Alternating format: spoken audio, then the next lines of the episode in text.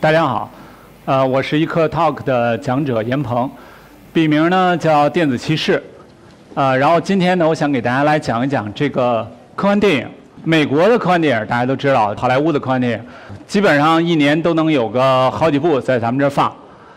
中国的科幻电影至少现在是没有一个特别成型的、特别好的。以前有《霹雳贝贝》啊，然后《大气层消失》啊，八几年的事。现在为什么中国没有科幻电影？然后我们是不是一定要有科幻电影？为什么呢？因为好多国家都没有科幻电影。大家知道，不是说所有的国家都在那儿拍科幻电影的。但是中国为什么要拍科幻电影？首先一个，中国是一个非常大的一个电影市场，它仅次于美国，甚至马上就要超过美国了，四百多亿。那么两三万块屏幕。除了美国以外，世界上最大的电影市场就在中国。换句话说，就是中国电影市场是最像美国电影市场的。欧洲为什么没有形成一整套的？为什么没有科幻大片儿？吕克·贝松拍个片儿，其实也就是个中小成本的，比如《超体》。为什么？因为它没有那么大的市场，它也不太需要必须得出现这样的科幻片儿。但是中国这么大的市场里头，它就需要这种类型，因为什么呢？统计来讲的话，最近的一二十年，北美的电影市场里头，票房前十基本上每一年都会有两到三部是科幻电影，就是高票房的电影的百分之三十都是科幻片儿。那么很显然，不管是从这个市场的整体来讲，还是从这种经济利益的驱动来讲，我们是一定要拍科幻片儿的。我们的市场跟美国非常的像，所以我们需要这样一个大片儿的这种的体系，特别是科幻的这种大片儿。怎么去做？我们现在没有一个很好的一个尝试。呃，大家会发现，这个我们现在最期待的一个就是《三体》，啊，电影版的《三体》。但是最近有好多的这个这个事情出来，显然这个片子是不太顺利的。它可以看作是我们现在科幻电影发展的一个缩影。说实话，就是有一点点急功近利。它的选择的导演，然后这个包括这个制片方，整个的这个这个阶段，为什么到现在出了一些问题，跟它的运作方式是有关系的。那么在美国的话，一个这种大片儿。特别是一个科幻电影，经常都要经过两年、三年，甚至更多年的这个这个筹备。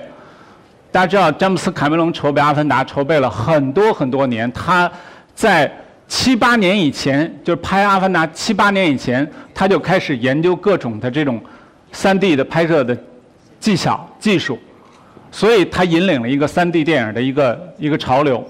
这个都是有大量的这种这个准备的。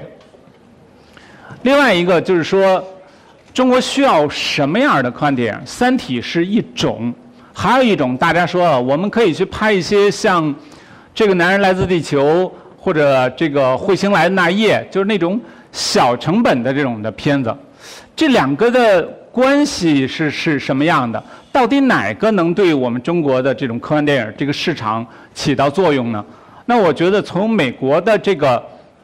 这么一个借鉴来看的话，第一点，我认为还是要有科幻大片儿，商业性的科幻大片儿。这个东西是什么？是一个打头的，它是起到一个整体的产业推动作用的。也就是说，好多人觉得，哎呀，我们不一定拍美国那种啊又打又这个热闹、那么花哨的这种大片儿，我们拍一些有趣的。呃，这个比较独特的，呃，中国味道很浓的小成本的科幻片可以不可以？可以，但是大家要记住，商业科幻大片儿是真正能对整个电影产业起到推动作用的，而中小成本电影很难做到这一点。比如说，一九七七年，卢卡斯拍了《星球大战》，然后出现了工业光魔公司。对于科幻电影，甚至对于整个电影的特效起了极其重要的推动作用。从1977年作为一个分界线之后，你就会发现特效可以说是一日千里的速度在发展。而在之前都是一些比较简陋的一些物理特效，就是化妆啊，然后弄个钢铁的家伙在那儿这个当机器人啊那种的。CG 特效从1977年之后一下就发展起来了，而且就出现了所谓的就是暑期档、商业大片儿等等这些。那么它对于工业的这种的影响，整个的工业体系、工业流程就完全都变了。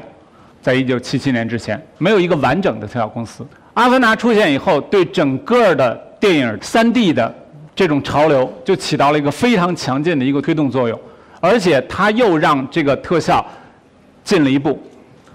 所以说，这种的这个电影，这种的商业大片儿，它是会对整个的商业流程、商业的布局，然后包括对于比如说特效公司或者说是某一个环节。都能起到推动的作用，这种东西是一个全方位的，没有这个，一个国家的电影产业是很难就是向前发展的。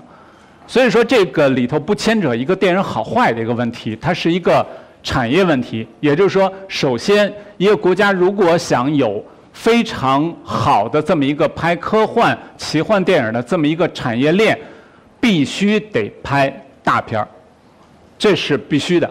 必须要做的，但是另外一个角度来讲，也一定要有这种中小成本的、特别有意思的这种片子出来。为什么呢？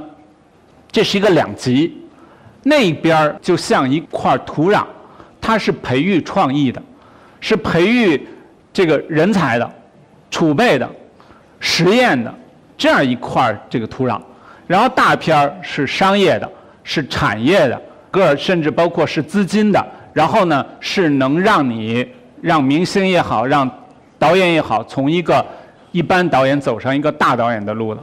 那么大家知道，你要能把控一个商业大片，说明你对整个片子的把控力，说明你对产业的理解都是非常深刻的，不仅仅是花钱而已。所以呢，中小成本独立制作的科幻电影是起到一个。提供着新鲜血液、输氧的这么一个作用，所以大家可以看看，现在整个的北美电影市场基本上就是这样两块儿，一块儿是商业大片儿，一块儿就是独立的中小成本的。啊，我说的这个不仅仅是科幻电影，包括一般的电影，很多现在的商业片儿的大导演都是从那一小块地方出来的。比如说现在像这个呃《美国队长三》。然后包括像《复仇者联盟》这些导演，他们以前都拍过一些很有意思的小片子，他们都是很有创意的，啊，比如说像这个哥斯拉的这个导演，之前就拍过一部非常低成本的一个科幻片儿，叫《怪兽》，然后那个片子整个的都没有什么特效，就在结尾的时候出现了一点怪兽的场景，但是呢，你能看出来他的想法。他对怪兽形象的把握，这就为他后来拍哥斯拉这样的商业大片儿，给打下了一个非常好的基础。所以这个体系如果没建立起来，你光想着拍商业大片儿，没有血，没有氧气，没有这个这些养料，那你支撑不起来这个商业大片的市场。人从哪儿来？导演、编剧、制片人从哪儿来？他需要从那种有创意的、有想法的这种的这个人当中来，不能说这个人说我就是为了赚钱，所以我要做这么一个片子，这样的思路是很难做好电影的。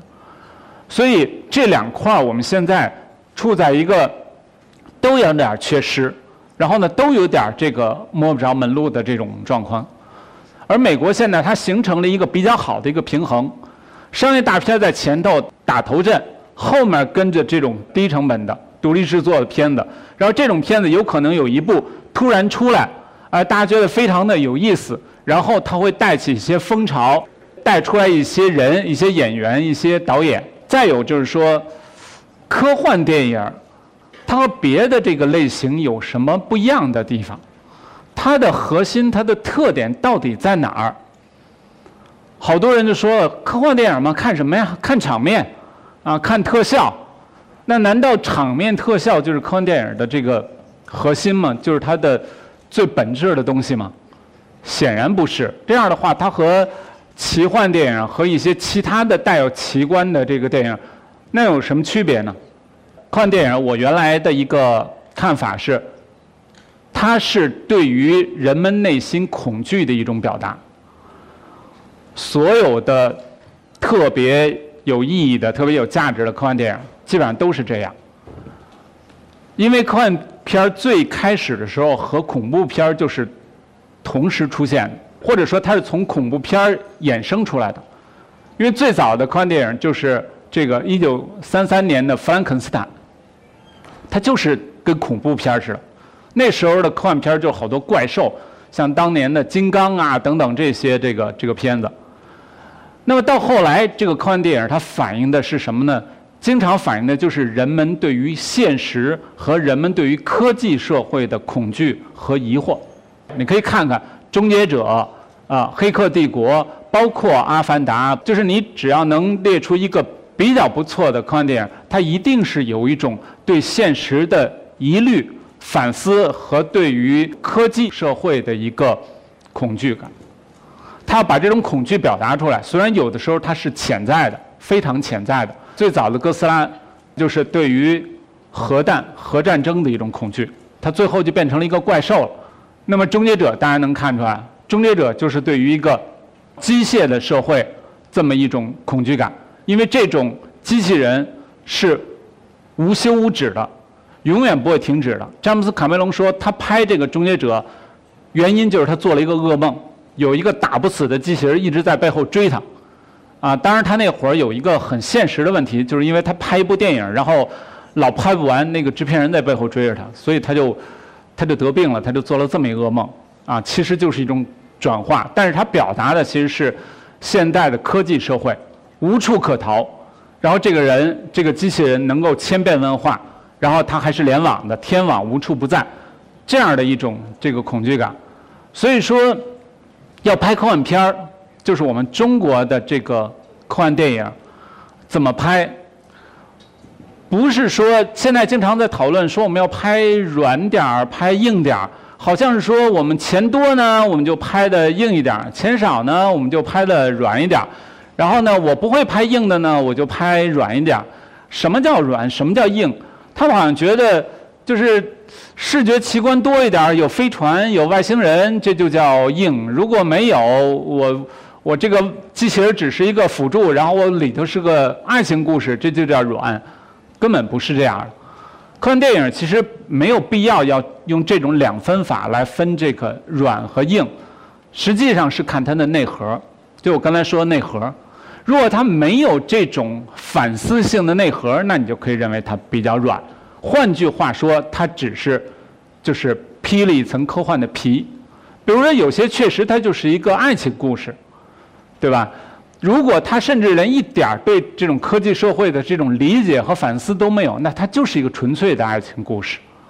但是，比如说，像最近这几年《Her》那个他，那个里头，他除了是一个宅男的爱情故事以外，他还是一个。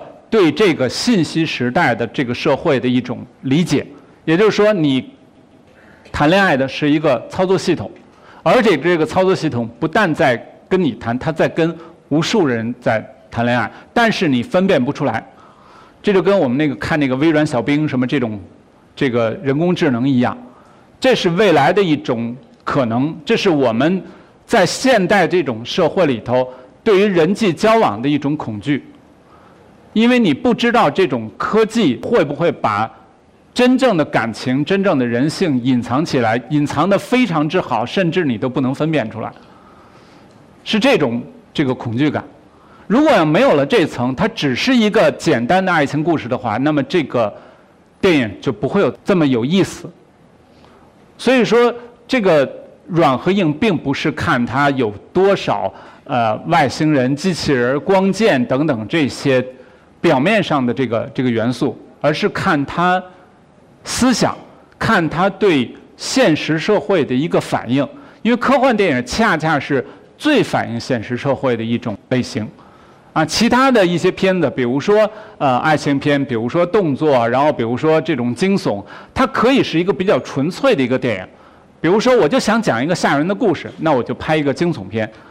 但是科幻电影它一定是要跟现实是有关系的。绝大多数的科幻电影都是跟现实有很密切的这种关系的。我们现在中国拍这个科幻电影，我不说那些硬件的问题，然后比如说一些特效的什么问题，我觉得那些问题其实是细枝末节，可以解决的。最重要的是对科幻电影的理解，是对现实的理解和对梦想的理解。就这两点，你或者给人呈现一个非常有意思、非常有深度的，然后隐藏在背后的一个现实，或者给人呈现一个非常有趣的、非常了不起的、超越现实的梦想。如果这两者都没有，那么拍不出好的科幻电影。所以我觉得中国现在科幻电影的问题就在这儿，其他的东西，我觉得我们通过时间，通过。经验的这种积累都能够解决。好，我今天就讲到这儿，谢谢大家。